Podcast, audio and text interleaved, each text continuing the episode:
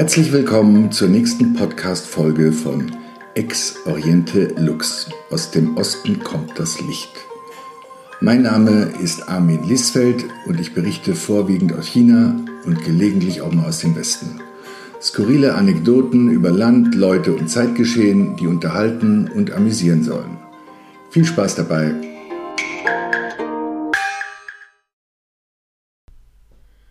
Mordverdacht. Ja, gerade wenn man denkt, irgendwie das Sommerloch hat äh, angefangen und es passiert irgendwie nichts mehr, über das es sich zu schreiben lohnt. Die Zeitungen packen plötzlich irgendwelche Monster-Stories aus, jagen Krokodilsichtungen in Baggerseen hinterher und was der Teufel was. Ja, ich hatte mich auch auf eine kleine Schreibpause eingestellt, als mir plötzlich eine Vorladung von der Kripo ins Haus flatterte genauer von der Kripo Erding. Erding ist so 30, 40 Kilometer außerhalb von München in der Nähe vom Flughafen.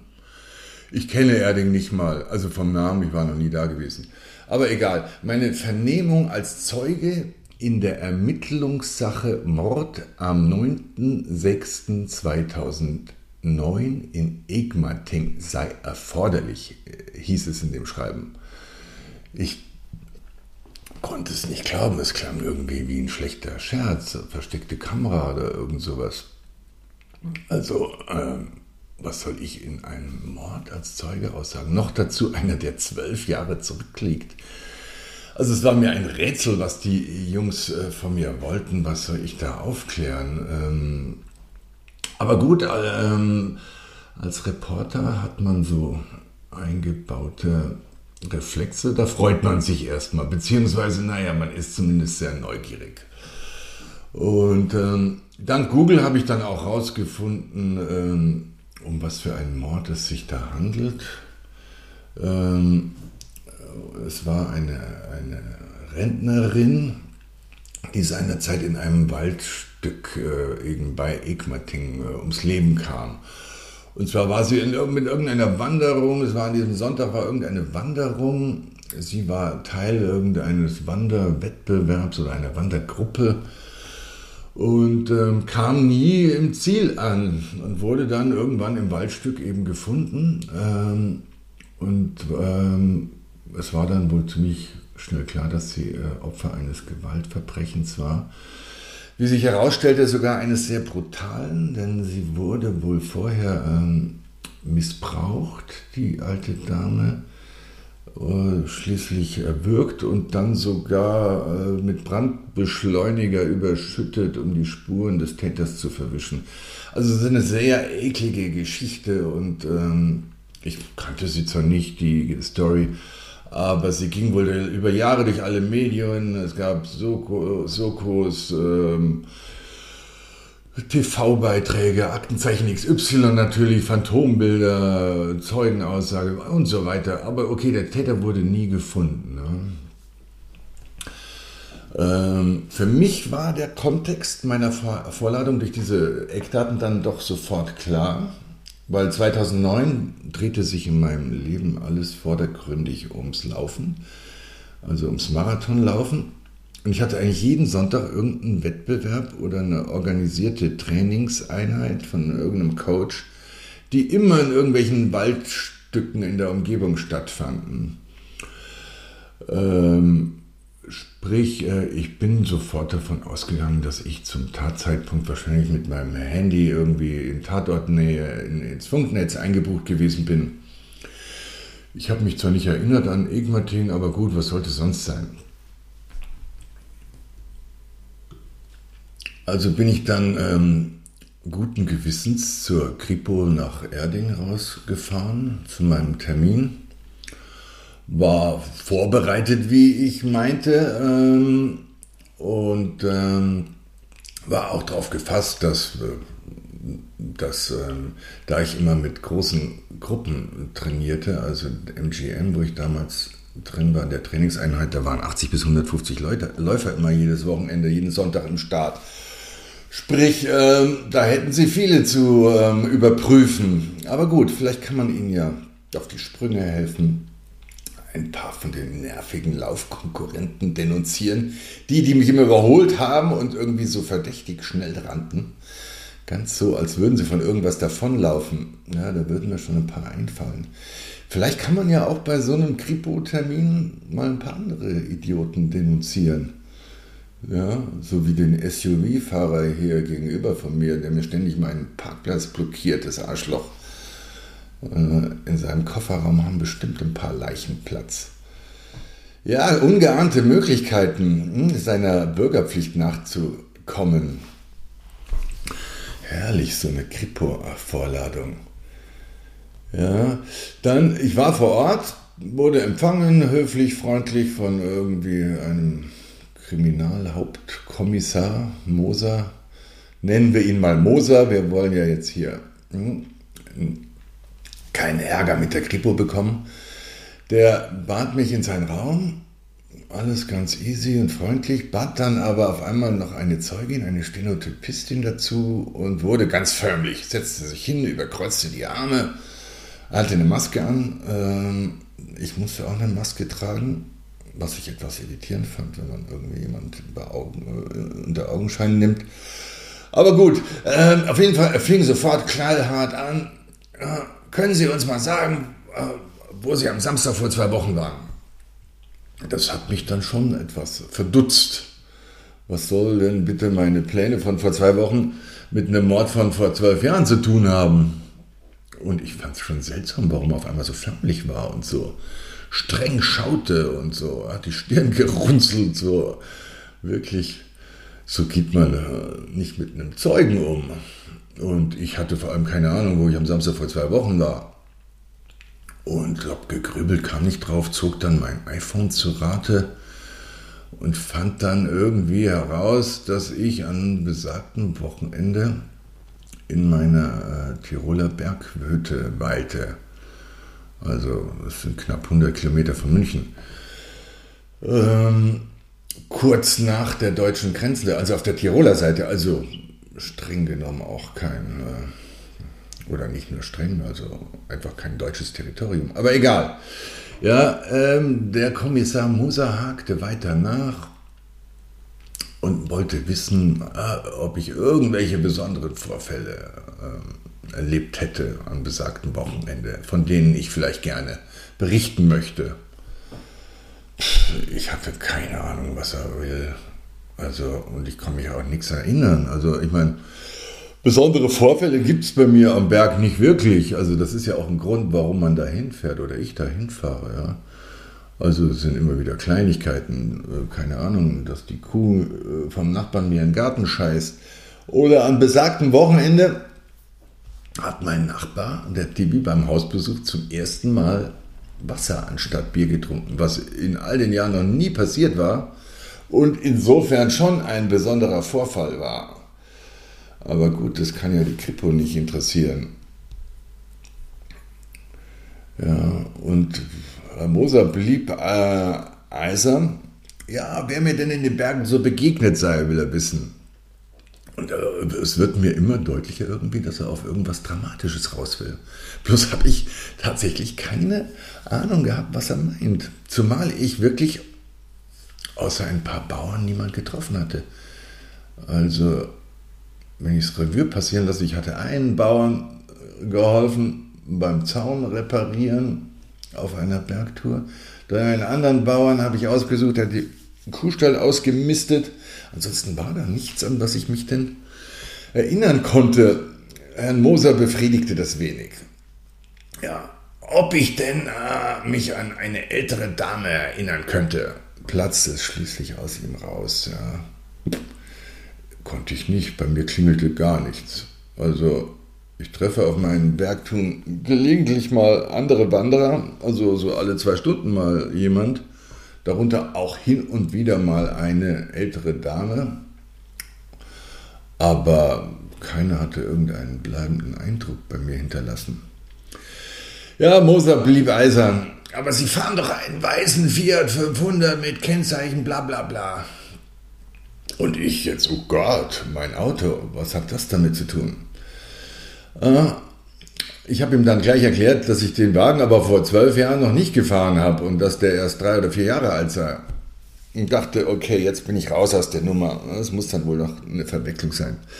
Nee, nee, meinte der Moser, das spielt keine Rolle. Es ginge tatsächlich wohl um besagten Samstag und eben eine ältere Dame, hm, die ich dann wohl, wie sich herausstellte, an meinem Fahrzeug getroffen hätte.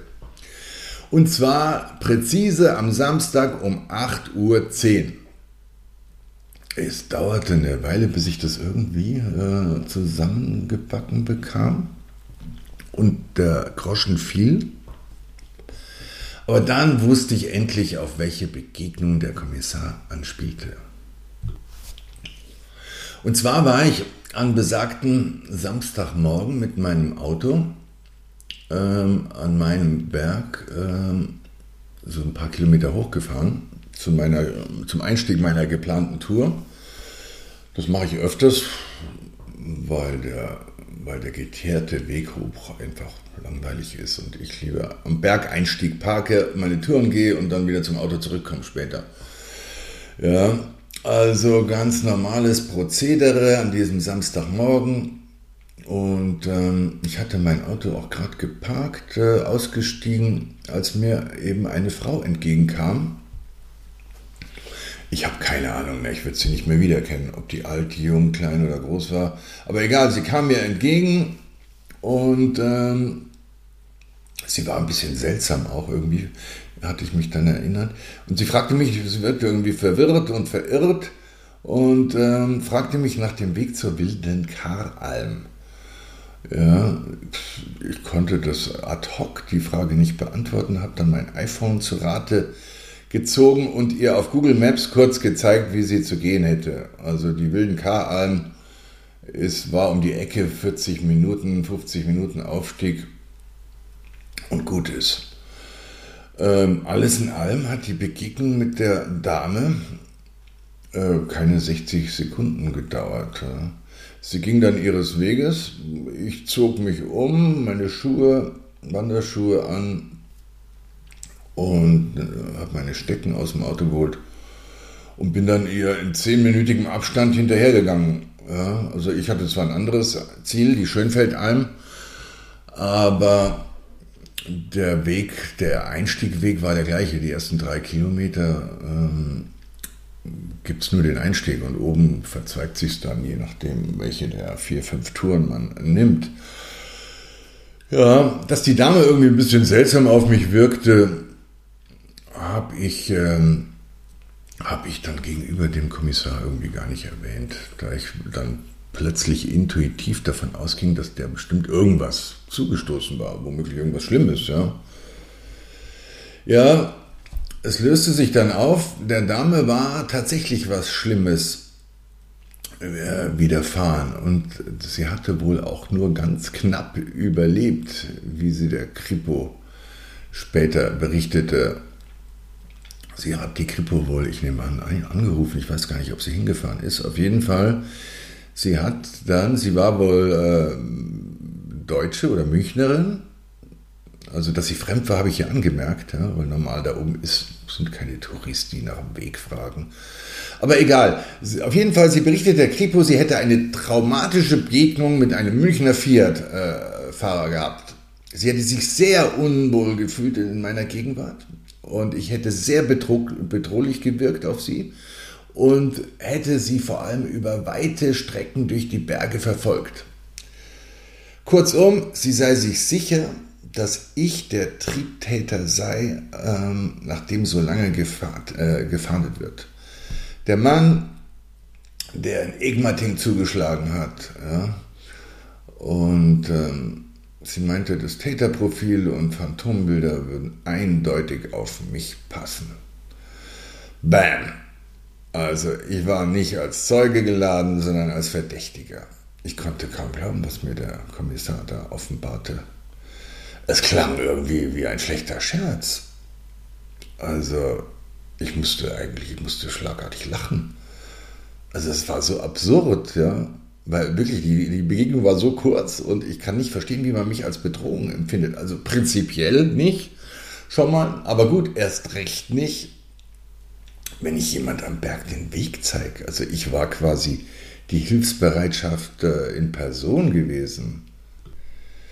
Also das war äh, schon eine Nummer, an der ich zu knabbern hatte. Aber ich, ließ, ich nahm es mit Humor, scherzte noch mit Herrn Moser rum und meinte, so weit ist es also gekommen mit meinem Charme.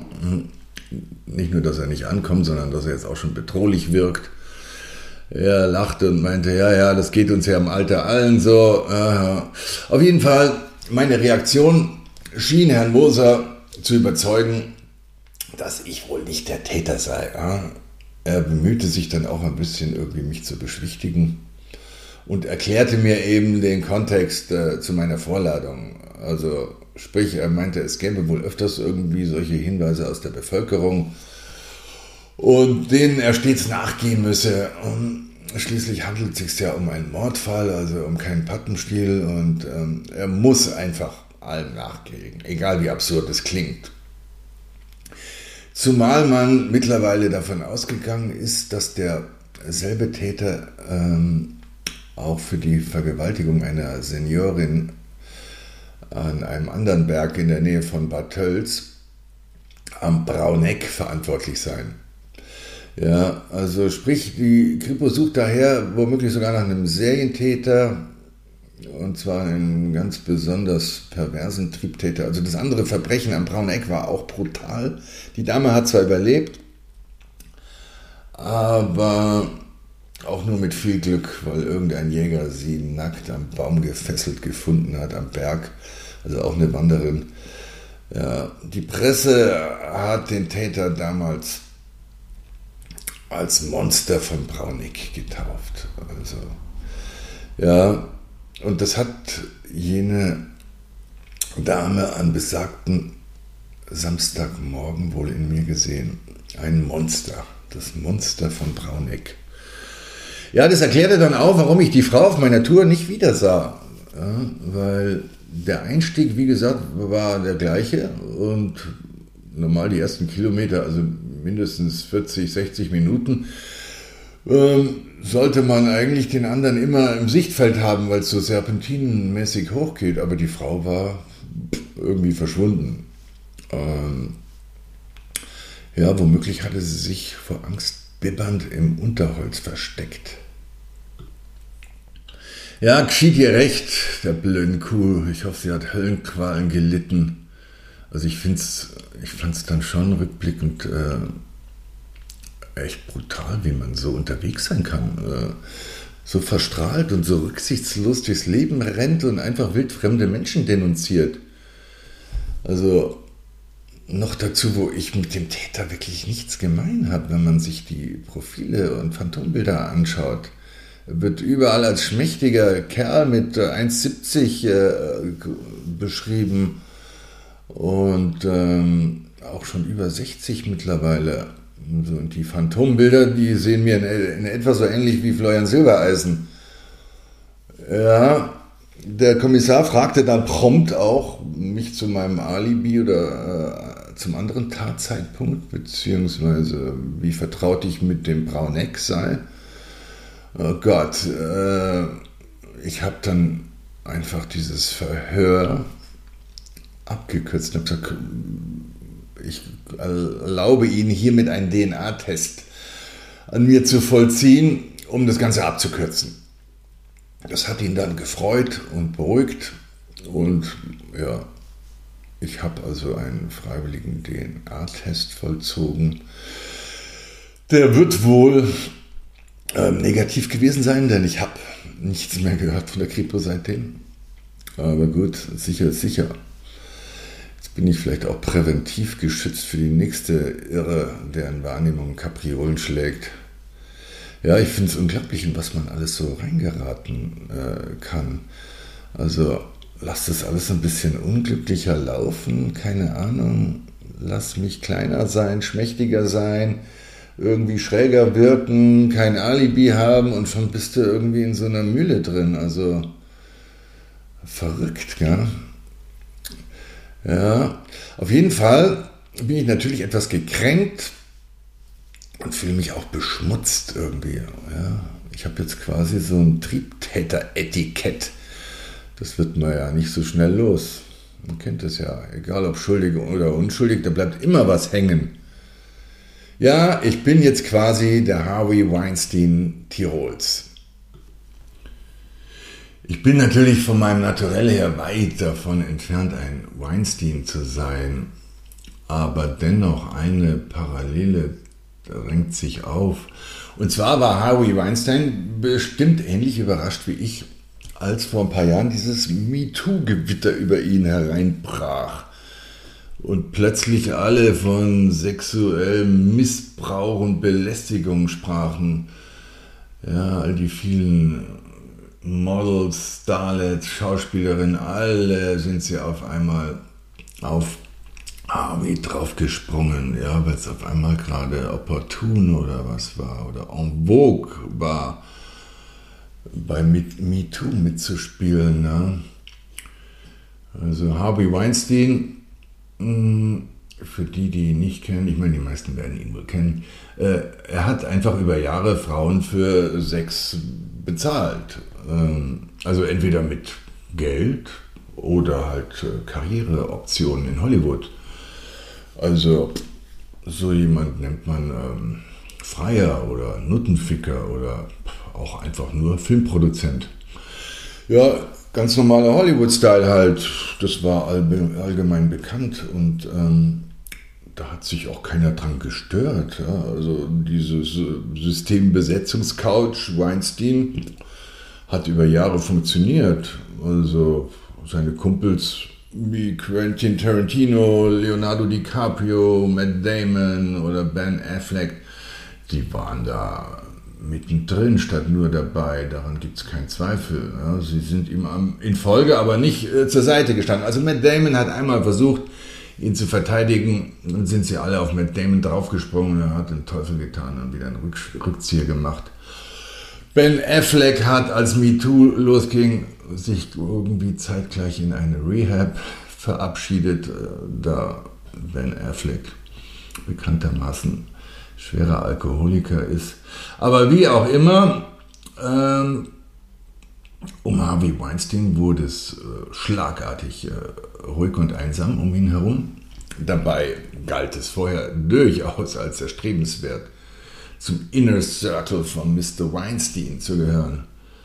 Also ich weiß das alles so ziemlich oder einiges ziemlich genau, da ich ihn als Journalist über die Jahre des Öfteren live erlebt habe und ähm, immer wieder beobachtet habe, wie er auftritt und äh, was für Frauen an seiner Seite waren oder auf seinem Schoß saßen. Also und die wirkten jetzt alle nicht irgendwie unglücklich oder gar misshandelt. Ja?